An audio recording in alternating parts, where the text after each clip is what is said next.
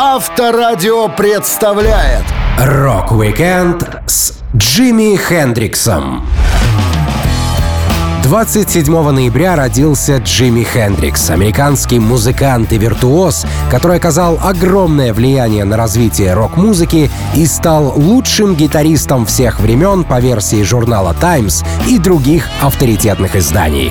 Я, Александр Лисовский, расскажу вам интересные истории из жизни Джимми Хендрикса. Rock-Weekend на Авторадио. Для детей старше 16 лет. Один из величайших гитаристов Джимми Хендрикс рос в довольно сложных условиях. Семьи у парня практически не было. Отец Джимми, Эл Хендрикс, встретил его мать Люсиль Джетер на танцах. Пара поженилась в марте 42 года, когда Люсиль еще не было 18 лет. Уже через три дня после свадьбы Элла призвали на службу. Это были тяжелые годы Второй мировой войны. Джимми Хендрикс родился 27 ноября 42 года и не видел отца первых несколько лет своей жизни. Но даже после того, как папа впервые встретил уже почти трехлетнего сына Джимми, он оставался суров, строг и холоден к сыну. Всю свою жизнь Хендрикс мечтал, чтобы Эл его похвалил. В письмах из Нью-Йорка, где Джимми играл с группами Isley Brothers и Jody and the Starlighters, музыкант обращался к отцу. «Привет, пап, у меня есть крутые гитара и усилители. Пока они не сломаются, ни один дурак не сможет отобрать у меня этот вкус к жизни. Я посетил несколько звукозаписывающих компаний, для которых я, вероятно, смогу поработать. Думаю собрать свою команду, а не вкалывать для групп, потому что, играя для других людей, ты теряешь свое время. Есть несколько человек, которые уже знают меня и могут помочь с продажей пластинки. Сейчас никто не ценит талант. Для продаж нужно делать музыку проще. Так что если через три или четыре месяца ты услышишь мою пластинку и решишь, что это отстой, просто подожди, пока я не заработаю денег и не сделаю все, как сам захочу. Хоть я и не ем каждый день, но у меня все в порядке. Передай всем привет и напиши, пожалуйста, в ближайшее время. Мне здесь довольно одиноко. Как рассказывал брат Джимми, Леон Хендрикс, их отец никогда не верил в успех старшего сына и не одобрял его занятия гитарой, хотя музыкальные корни в семье все-таки присутствовали. Леон пояснял. Дед нашей матери был музыкантом. Он был черным, но выглядел таким белым, что ему даже разрешили выступать в Луизиане. В 1800-х годах он играл оркестровую музыку, однако мои собственные дети не хотят иметь ничего общего с музыкой. Они видели, что такое увлечение делает с людьми. А внуки, наоборот, очень заинтересованы. Малые приносят гитару и говорят мне, «Эй, дедуля, сыграй нам музыку дяди Джимми». В первые годы своей жизни Джимми Хендрикс носил имя Джонни Аллен Хендрикс. Но подруга его мамы, у которой они жили, прозвала парня Бастером в честь персонажа комиксов. Позже Джимми утверждал, что его назвали Бастером в честь Ларри Бастера Крэба, актера, который играл в фильмах Флэша Гордона. Джимми любил Флэша и не хотел, чтобы кто-то узнал, что на самом деле его назвали в честь богатого, похожего на неженку белого мультяшного блондина. Одним из первых воспоминаний музыканта был случай в больнице, где ему кололи пенициллин. Он говорил, я почему-то хорошо помню эпизод с медсестрой. Она вытащила меня из кроватки, а потом поднесла к окну. Наивная дама хотела, чтобы я увидел фейерверк 4 июля. Помню, что чувствовал себя очень паршиво. Представьте, сначала вам поставили укол, а затем подносят к окну, за которым все гремит и взрывается. Тот фейерверк я хорошо запомнил, но он мне не понравился. Несмотря на то, что отец и мать Джимми оказались не самыми лучшими родителями, музыкант любил их и даже написал песню «Angel», посвященную матери, которую он видел довольно редко. Так, в суровых послевоенных условиях становился на ноги чернокожий музыкант, который откроет миру настоящую гитарную музыку. Rock-Weekend с Джимми Хендриксом на Авторадио. В то время как некоторых артистов к успеху приводит случайность или стечение обстоятельств, Джимми Хендрикс сам долго и упорно прокладывал себе дорогу на сцену. К музыке он привык благодаря квартирантам отца. Как-то раз за воровство еды на рынке Папа сильно избил Джимми, после чего в семью пришла социальная служба и пригрозила забрать мальчика. Тогда отец Эл решил отдохнуть от сына и на время отдал его знакомым, а комнату Джимми сдавал семье Бенсонов, которые переехали со своей большой фонотекой. Хендрикс вспоминал. У Бенсонов была большая коллекция блюзовых пластинок на 78 оборотов в минуту. Бесси Смит, Хаулин Вульф, Биби Кинг, Мадди Уотерс, Лайтнин Хопкинс, Биг Билл Брунзи, Роберт Джонсон и другие. Все они мне казались чертовски крутыми, будто с другой планеты. Словно дьяволы, которые пришли похитить наши души. Когда я приезжал в гости, мы всегда слушали музыку, и я мгновенно впадал в состояние гипноза. Так я захотел стать частью этого волшебства. Хендриксу казалось мало просто слушать. Он мечтал сам создавать мелодии. У парня был хороший слух, который впоследствии помог ему научиться подбирать мотив, не изучая музыку на академическом уровне. Брат Джимми Леон говорил, до того, как братец научился играть, музыка явно была внутри него. Джимми рассказывал бабушке, что у него в голове звучат все эти странные звуки, и она протирала ему уши детским маслом. Он слушал музыку, но у него не было инструмента, чтобы донести ее до людей. Помню, брат брал метлу и делал вид, что играет на ней, как на гитаре. Но отец ни за что не купил бы ему тогда настоящий инструмент. Папа Джимми Хендрикса был садовником, а также подрабатывал, продавая всякий хлам. Частенько на халтуру приходилось брать сыновей. Перебирая старые вещи одной женщины, Джимми как-то нашел укулеле с одной струной. Для него было настоящим чудом, что натягивая струну по-разному, можно получить разные звуки. Леон Хендрикс вспоминал. Брат не расставался с этой разбитой однострунной гитарой. Он слушал музыку и пытался повторить ее на укулеле. Мало того, он начал экспериментировать. Джимми брал резинки или кусочки веревки, натягивал их между ножек кровати и пытался играть. Это был странный инструмент, но он, черт возьми, работал. Чуть позже у музыканта появилась возможность купить собственную акустическую гитару за 5 долларов. По современным деньгам это около 45 долларов США. И поскольку на отца надежды не было, деньги парню дала тетя Эрнестина, которая заметила, насколько Джимми любит музыку и хотела, чтобы он развивал свой талант. Леон говорил, у меня жужжало в ушах от того, что брат постоянно играл. Он никогда не откладывал гитару в сторону, всегда перебирал струны, лежа в постели, пока не вырубится. А потом, проснувшись с гитарой на груди, снова продолжал играть. У нас не было денег на уроки музыки, поэтому Джимми ходил в музыкальный магазин, смотрел и слушал, как там настраивают гитары, запоминал, возвращался домой и делал точно так же со своей акустикой. Первой мелодией, которую научился играть Хендрикс, была музыка к телепередаче «Питер Ган». Много лет спустя Джимми говорил, «Из своего детства прежде всего я вспоминаю музыку. Я так был увлечен, что писал во сне симфонии. У меня было очень странное чувство, что я живу не просто так, и у меня еще появится шанс быть услышанным». Рок-викенд с Джимми Хендриксом на Авторадио. Получив свою первую акустическую гитару в подарок от тетушки, Джимми Хендрикс не выпускал ее из рук. Он всегда что-то наигрывал, но для хорошей практики необходимо было собрать свою группу и выступать на публике. Музыкант рассказывал. «Когда мне было 17 лет, я организовал группу Velvetones, но на репетициях моей акустической гитары не было слышно. Группа беспощадно заглушала меня. Сначала я не знал, почему так получается, но примерно через три месяца понял, что мне нужна электрогитара, чтобы звучать мощнее мощнее. И тогда папа купил мне Supra Ozark, который открыл для нашей команды двери к большим концертам. Нужно заметить, Эл, папа Джимми Хендрикса, был очень строгим человеком, и то, что он разрешил сыну играть на гитаре, стало для парня действительно большим поступком. Говорят, именно тетушка Эрнестина в конце концов убедила Элла поступить с мальчишкой по совести и купить ему инструмент в магазине. Учиться играть было сложно. Джимми — левша, а гитара оказалась под правую руку. Ее описывали так. Белая, с черной накладкой и большим бриджевым звукоснимателем, созданная для игры буги со слайдом и сердечного блюза. Юный Хендрикс тут же перевернул инструмент под левую руку, перестроил, и когда впервые заиграл, то подумал, что попал в небеса. Музыкант рассказывал. «Я начал искать места, где можно порепетировать. При первой же встрече с моей подругой Кармен я показал свою гитару, и у нее чуть глаза не повылазили. Она обняла меня и сказала, что будет моей поклонницей номер один». Приятели стали называть Хендрикса музыкальным автоматом, поскольку он мог сыграть что угодно.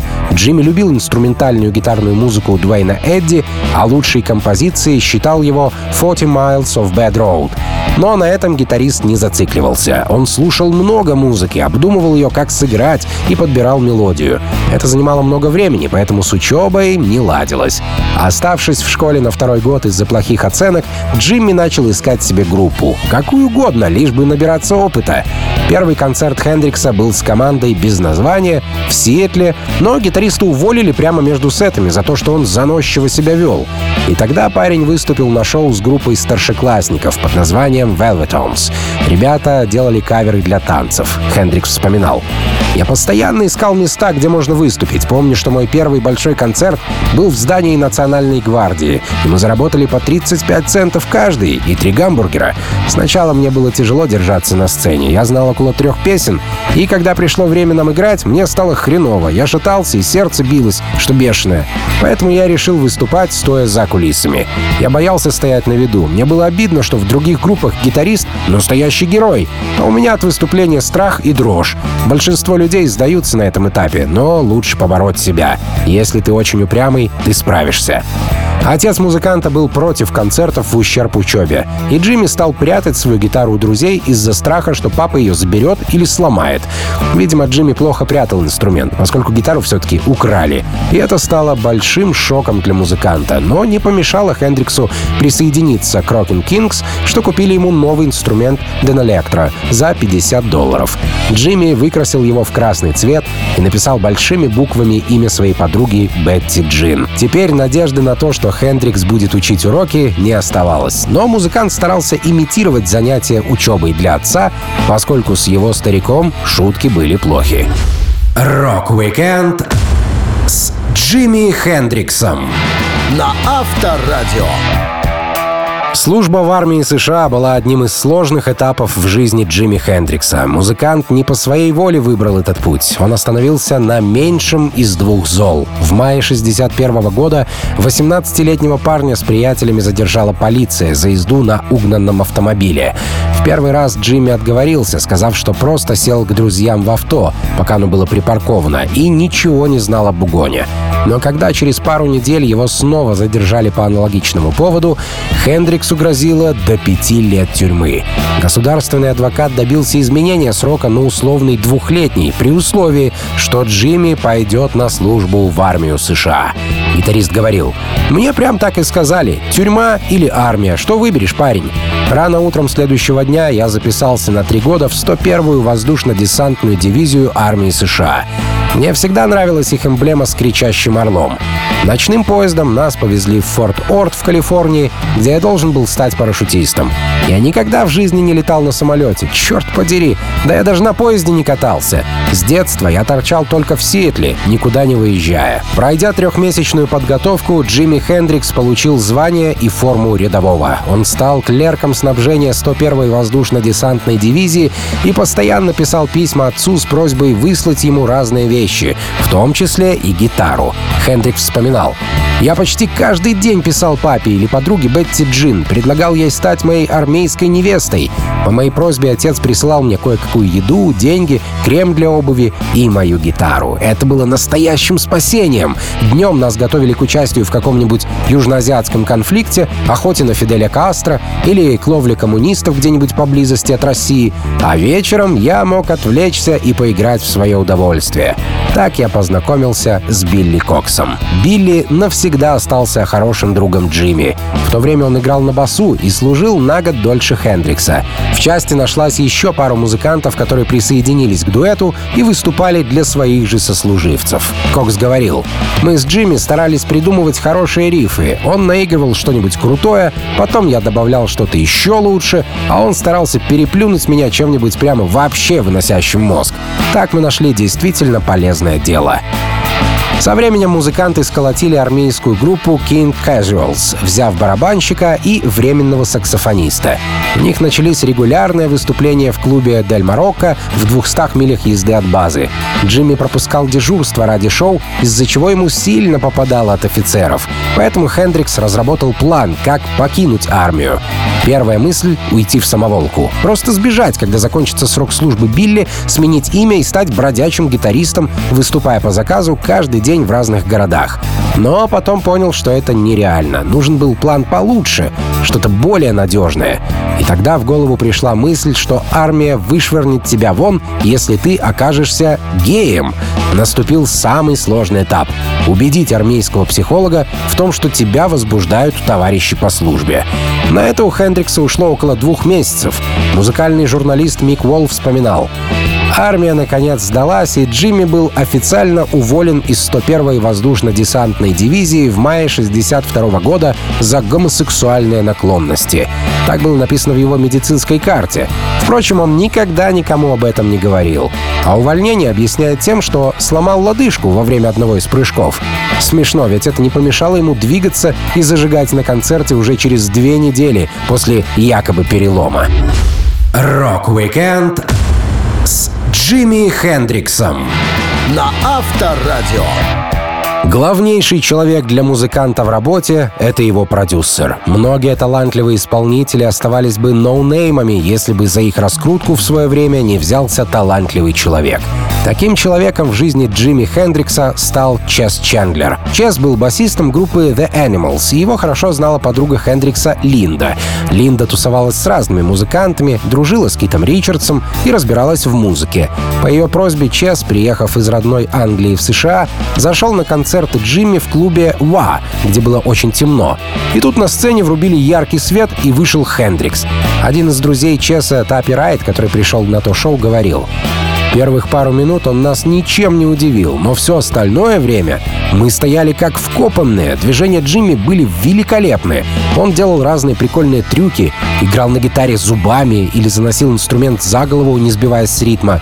У нас снесло крышу от восторга. Чес был так возбужден, что пролил на себя молочный коктейль. Джимми пел песню, которую день назад Чендлеру дали послушать в Англии в исполнении другого музыканта. Хендрикс дал старому хиту новую жизнь. Час говорил. Джимми был гитаристом-монстром. Странно то, что за день до нашего знакомства я встречался с девушкой в Нью-Йорке, и она поставила мне пластинку Тима Роуза с песней «Hey Joy». За 8 месяцев со дня выпуска эта запись не стала хитом, и перспектив у нее не было. Я подумал, а песня-то мощная. Я найду группу и запишу «Hey Joe» так, что она станет намного круче. И вот не прошло и суток, как я стою в клубе, где на сцене Джимми Хендрикс поет «Хей Джо» так здорово, что переплюнуть его просто невозможно. Познакомившись после концерта, Джимми Хендрикс и Чес Чендлер договорились о совместной работе. Группа Animals доигрывала последние концерты тура, и Чес подыскивал себе интересное занятие. Так он стал продюсером Хендрикса. Чендлер говорил, «Я должен был вернуться в Нью-Йорк в сентябре, когда закончится тур The Animals, и планировал забрать Джимми в Лондон. Мне уже не хотелось быть басистом. Когда мы закончили наш последний концерт, я полетел прямо в Нью-Йорк, взял Джимми Хендрикса за руку, вернулся в Англию и основал Хендрикс Experience. У нас было много проблем с его вокалом, потому что Хендрикс вообще не подозревал, что может петь. Раньше у нас были большие споры о том, каким именно должен быть его голос на записях. Но работать все равно оказалось интересно. Большой и важный период творчества Хендрикса связан с Чесом Чендлером. Что самое важное, друзьями Чес и Джимми остались даже после того, как завершили совместную работу. Чендлер рассказывал, как он ушел от Хендрикса. Когда мы начали работу над Electric Lady, все изменилось. Парень был звездой, он не хотел больше слушать меня. Он приходил в студию с 20 или 30 левыми чуваками и начинал играть для них. Он хвастался вместо того, чтобы продолжать работу. Мы провели в студии около 9 дней, записывали песни, которые, как мне казалось, мы получили с первых дублей. Я сидел и думал, это смешно. Моя жена ждала ребенка, мне не нравилась толпа, с которой зависал Джимми. Он часто был неадекватен и не слушал ни слова, сказанного продюсером. Поэтому я просто попрощался. Благодаря Чендлеру у Джимми появились басист Ноэль Рединг и барабанщик Мич Митчелл. И как раз-таки именно Чес подкинул Хендриксу идею с поджогом гитары на сцене, что стало настоящей фишкой музыканта. Рок-викенд с Джимми Хендриксом на Авторадио. В 60-х годах главным местом музыкальной движухи была Англия. Покорение мира должно было начинаться именно здесь. Но Хендрикс наелся полетов на самолете еще когда служил в воздушно-десантной дивизии, поэтому лететь вместе с продюсером Чесом Чендлером в Лондон как-то не стремился. Однако Чес знал подход к Джимми и пообещал познакомить его с Эриком Клэптоном, а от такого предложения уважающий себя гитарист не мог отказаться. Помощник Чеса Гарланд, который который позже помогал с делами Хендрикса, рассказывал. Когда Джимми прибыл в Лондон, я заполнил его таможенную форму. Мы не могли сказать, что он пришел на работу, потому что у него не было разрешения. Так что я сказал таможенникам, что это известная американская звезда, приехавшая забрать свои гонорары. Тогда музыка в Лондоне достигла пика развития. Исполнители были повсюду, все играли на гитарах, все знали друг друга. Пит из The Who, Эрик из Cream и Брайан или Мик из The Stones все ходили на концерты друг друга. Джимми хорошо вписался в этот движ. Со стороны Хендрикса все казалось не столь радужным. Англия встретила его долгим ожиданием, проблемами с документами, да и вообще не хотела принимать на свою землю. Джимми жаловался. 23 сентября 66-го я приехал в Англию. Меня заставили ждать в аэропорту 3 или 4 часа, потому что у меня не было разрешения на работу. В какой-то момент были разговоры о том, чтобы отправить меня обратно в Нью-Йорк, пока все не уладится. Они вели себя так, будто я собирался заработать все деньги Англии и увезти их в Штаты. Я переехал в квартиру с Чесом Чендлером. Раньше это был дом Ринга Стара. Фактически Стар только на днях забрал свои барабаны. Повсюду крутая стереосистема и очень необычная ванная со множеством зеркал. Помню, что на нас часто жаловались соседи из-за громкой музыки. У Хендрикса еще не было группы, его решили прослушать на одном из концертов Cream. Таким образом, можно было убить двух зайцев. Во-первых, познакомить Джимми с Клэптоном, как обещали. А во-вторых, посмотреть, как его примет британская публика. Музыкант говорил, первый раз, когда я играл на гитаре в Англии, я выступал с группой Cream. Мне нравится, как играет Эрик Клэптон. Его соло звучат почти так же, как Альберт Кинг. Он мощный гитарист. А Джинджер Бейкер, чувак, это не барабанщик, это, мать его, осьминог. Но мне нельзя было работать слишком много, потому что у меня не было разрешения. Если я собирался остаться в Англии, мне нужно было получить специальные документы. В те времена мы планировали несколько записей и хороших концертов. Чес знает множество телефонных номеров нужных людей друзей. Он помог мне найти басиста и барабанщика и сформировать Jimmy Hendrix Experience. Было очень трудно отыскать правильных музыкантов, людей, которые чувствовали бы то же самое, что и я. Воспользовавшись тем, что Хендрикса удалось вывести в Лондон, Чес организовал ему серию выступлений, и от Джимми сразу все узнали. Достаточно было пару раз засветиться в нужных местах, чтобы о тебе поползли слухи. Пол Маккартни, Джон Леннон и другие битлы тоже приходили послушать нового американского гитариста. На Хендрикса приходили смотреть Пит Таунсенд и ребята из Stones. Хендрикса хорошо приняли в Англии, у него появились звездные знакомые и собственная группа The Jimi Hendrix Experience. Первая же командировка превзошла все ожидания. Рок-викенд с Джимми Хендриксом на Авторадио. Яркий образ Джимми Хендрикса представляет почти каждый. Кучерявые волосы, цветастые рубахи или камзол на голое тело и длинная повязка на голове. Некоторые из этих фишек были у гитариста еще до его популярности, но на заре карьеры, когда музыкант первый раз приехал в Англию, он выглядел скромнее. Его подруга Линда вспоминает. Джимми надевал джинсы и делал прическу в стиле Боба Дилана. На сцене его движения были великолепны, но при этом он совсем не умел одеваться. Чувство стиля у Джимми было просто ужасное. На нем была странная одежда, большие цветастые рубашки со слишком короткими клешами и дырявые ботинки. Волосы на ночь были накручены на розовые бигуди, поэтому когда он их снимал, завитки оставались в том же самом виде. Его образ смотрелся так себе. Часть своей любви к ярким нарядам Джимми почерпнул от Литл Ричарда, на которого работал в одно время.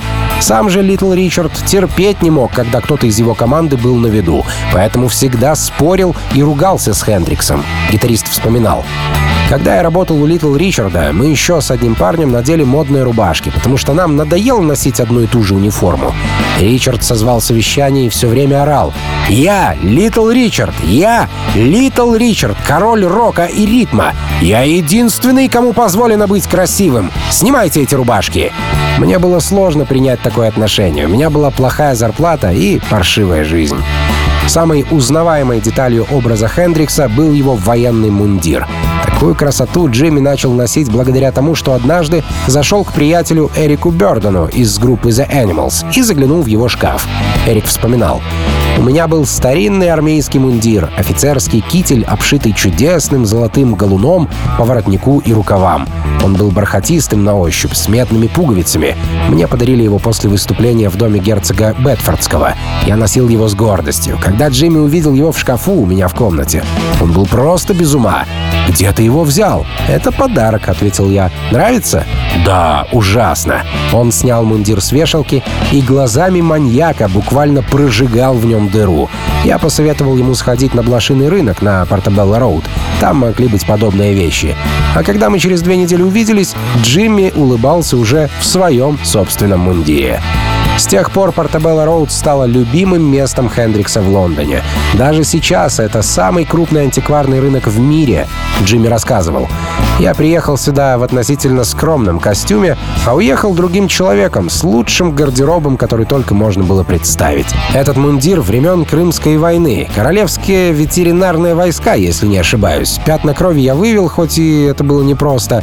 Раньше меня парило, что думают другие о моем виде и моей одежде, но это длилось не слишком долго. Вы не согласны с тем, что я отлично выгляжу? Ну что ж, идите вы к черту. Я просто надеваю то, что мне нравится, и в чем я остаюсь самим собой. А больше всего я ненавижу махеровые костюмы. Их придумал сам дьявол. Фиолетовые штаны или жилетки, яркие свободные рубашки, длинные повязки, бахрома или пэтчворк. Хендрикс применял в своем имидже разные детали и элементы. Но ничто не вызывало у него такой любви, как военные камзолы, которые сложно найти, приятно надеть и невозможно не заметить. Рок-викенд с Джимми Хендриксом на Авторадио. Джимми Хендрикс был известен умением использовать различные гитарные примочки. Он любил хорошую аппаратуру, но в первые годы ему приходилось работать с тем, что дают. Роуди музыканта Тэппи Райт вспоминает. Что мне нравилось в Джимми, так это его универсальность. Он играл на любом инструменте. Мы использовали самые дешевые гитары. Это были не навороченные фендеры, а простенькие хофнеры, которые мы покупали по несколько штук за несколько фунтов. Когда в 65-66 годах Хендрикс играл backup для соул и R&B исполнителей, он привык к мощному 85-ваттному усилителю Fender Twin Reverb. Поэтому по приезде в Англию, получив маленький 30-ваттный Burns, он очень разозлился. Позже барабанщик The Jimi Hendrix Experience познакомил Хендрикса с основателем компании Marshall, Джимом Маршаллом, и теперь Хендрикс покупал мощнейший аппарат прямиком у производителя. Педаль ва-эффекта, говоря простым языком квакушку, которую популяризировал именно Хендрикс, он впервые услышал на альбоме Cream Tales of Brave Ulysses 1967 года, а через пару месяцев в Нью-Йорке Джимми познакомился с Фрэнком Заппой и увидел его квакушку на живом концерте в деле. Педаль ва-эффекта хорошо подчеркивала психоделические тексты песен музыканта. Его менеджер Чес вспоминал.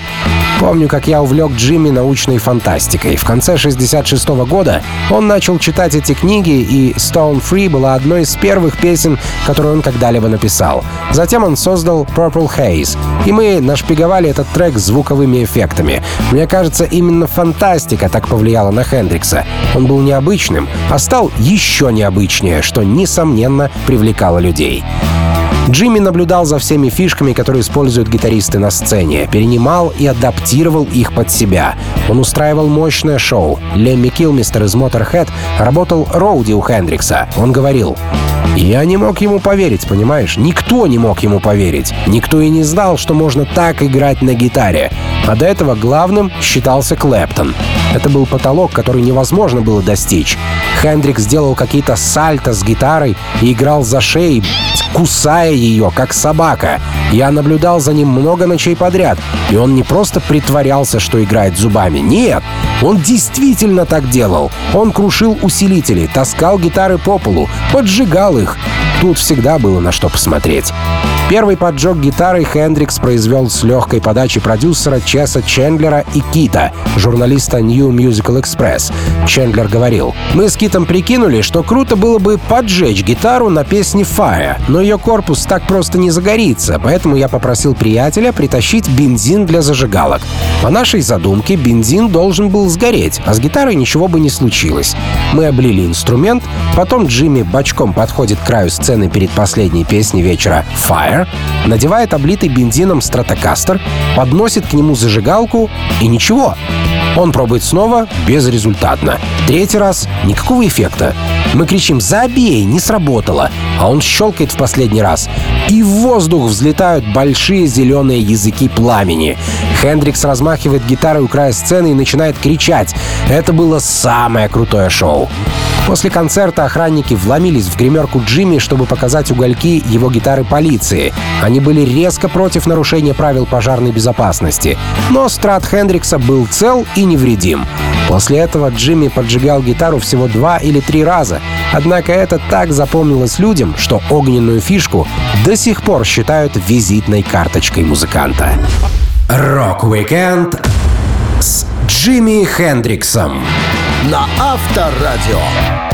Всего за три года, с 66 по 69 Джимми Хендрикс из никому неизвестного, но талантливого гитариста превратился в настоящую звезду со своими запросами, капризами и миллионами поклонников.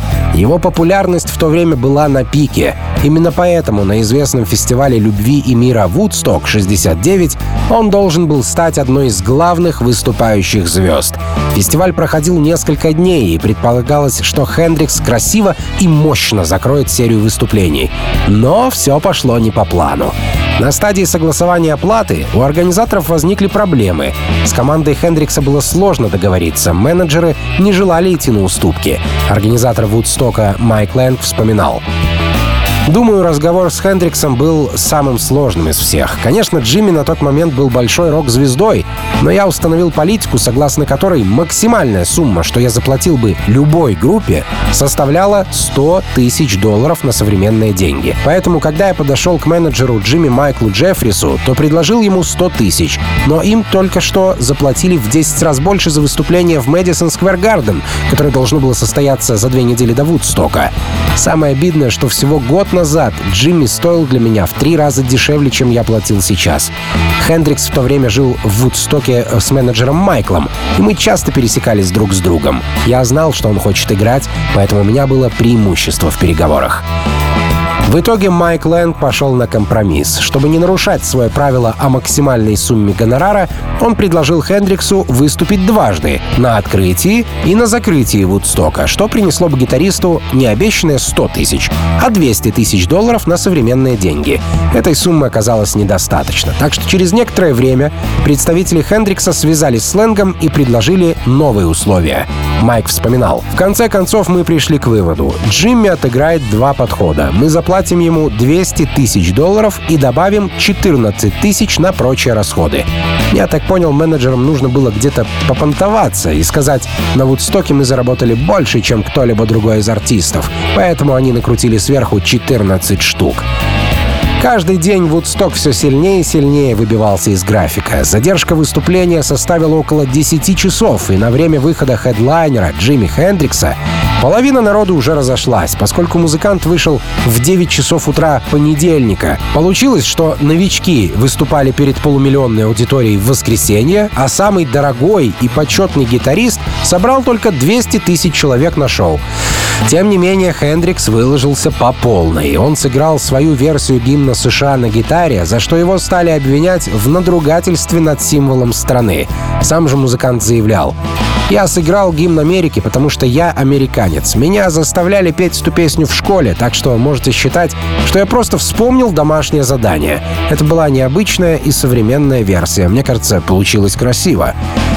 После того, как первоначальный состав группы Хендрикса Experience отыграл свое последнее шоу 29 июня 69 музыкант собрал новую группу для Woodstock, и они приступили к репетициям всего за несколько недель до фестиваля. Выступление получилось дорогим, мощным, но не таким многолюдным, каким могло быть. Рок-викенд с Джимми Хендриксом на Авторадио. За 27 лет своей жизни Джимми Хендрикс смог сильно изменить представление о гитарной музыке и о том, что значит настоящее сценическое шоу. Он оказал большое влияние на многих музыкантов других поколений. Лемми Килмистер, который работал у Хендрикса Роуди, говорил меня наняли за 10 фунтов в неделю, плюс обеды и прочее. Это было безумие. Два концерта за вечер. Они просто играли свои хиты. Бах, бах, бах. Круто. Я таскал вещи Хендрикса и наблюдал за ним на сцене, сидя в кресле за кулисами. Никто не знал, как он это делает. Он любил уделать всех гитаристов в зале. Грэм Нэш всю ночь сидел за кулисами и слушал Джимми. Теперь ничего такого не происходит. За сценой только гребаные закуски. В те дни люди хотели учиться и совершенствоваться. Даже пребывание рядом с Хендриксом многому меня научило. Стинг посетил шоу Хендрикса еще в юном возрасте. Гитарист вдохновил парня на постоянное развитие и поставил ему высокую планку, которой Englishman in New York впоследствии постоянно стремился. Он вспоминал, «Мне было 14, а Джимми Хендрикс играл в клубе A Go Go в Ньюкасле. Я никогда раньше не видел черного человека, не говоря уже о черном мужчине ростом 6 футов, с афрострижкой и своего рода военным костюмом 17 века. Я никогда не видел, чтобы кто-нибудь играл на гитаре левой рукой или ломал свой усилитель во время песни. Я никогда не видел, чтобы кто-нибудь играл зубами. Это было страшно, но интересно. Я подумал, это то, к чему я хочу стремиться. Конечно, мне никогда не стать Джимми Хендриксом, но я могу кое-что сделать, чтобы приблизиться к его уровню. 17 сентября 70 -го года Джимми Хендрикс отдыхал со своей подругой Моникой Данеман. Они поели, выпили вина, потом Хендрикс пару часов потусовался у их общего знакомого, и Моника отвезла его к себе домой. С трех ночи до 7 утра они беседовали, а потом легли спать. В 11 часов Денеман проснулась и поняла, что Джимми плохо. Его забрала скорая, но он умер в больнице через пару часов. Причина была в том, что музыкант выпил алкоголь и в 18 раз больше максимальной дозы снотворных препаратов. Хендрикс философски относился к жизни и к смерти. Он был доволен тем, что имеет. Джимми делился. Я не уверен, что доживу до 28 лет, но, опять же, за последние три года со мной произошло так много прекрасного.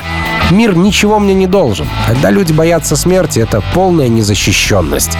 Ваше тело — это всего лишь физическое средство передвижения, которое переносит вас из одного места в другое, не создавая при этом особых проблем. Вам дают это тело, которое вы должны носить с собой, лелеять, защищать и так далее, но даже оно со временем истощает себя. Идея жизни состоит в том, чтобы посмотреть, сможете ли вы подготовиться к следующему миру, потому что он точно есть. Как и полагал музыкант, после смерти его начали ценить еще больше. Он получил много наград, в его честь был воздвигнут монумент, да и книг о нем написано огромное множество. Джимми говорил, все люди в определенной степени эгоистичны, и поэтому так грустят, когда кто-то умирает. А человек, который умер, не плачет. Печаль — это когда в тяжелом мире рождается ребенок. Говорю тебе, когда я умру, у меня будет веселый джемсейшн. Я хочу, чтобы люди сходили с ума и отрывались. И зная мой нрав, меня наверняка арестуют на собственных похоронах. Музыка будет звучать громко, и это будет наша музыка. Забавно, как люди любят покойников. Вы должны умереть, прежде чем они решат, что вы чего-то стоите. Когда меня не станет, чувак, ты просто продолжай слушать пластинки. Рок-викенд с Джимми Хендриксом на Авторадио.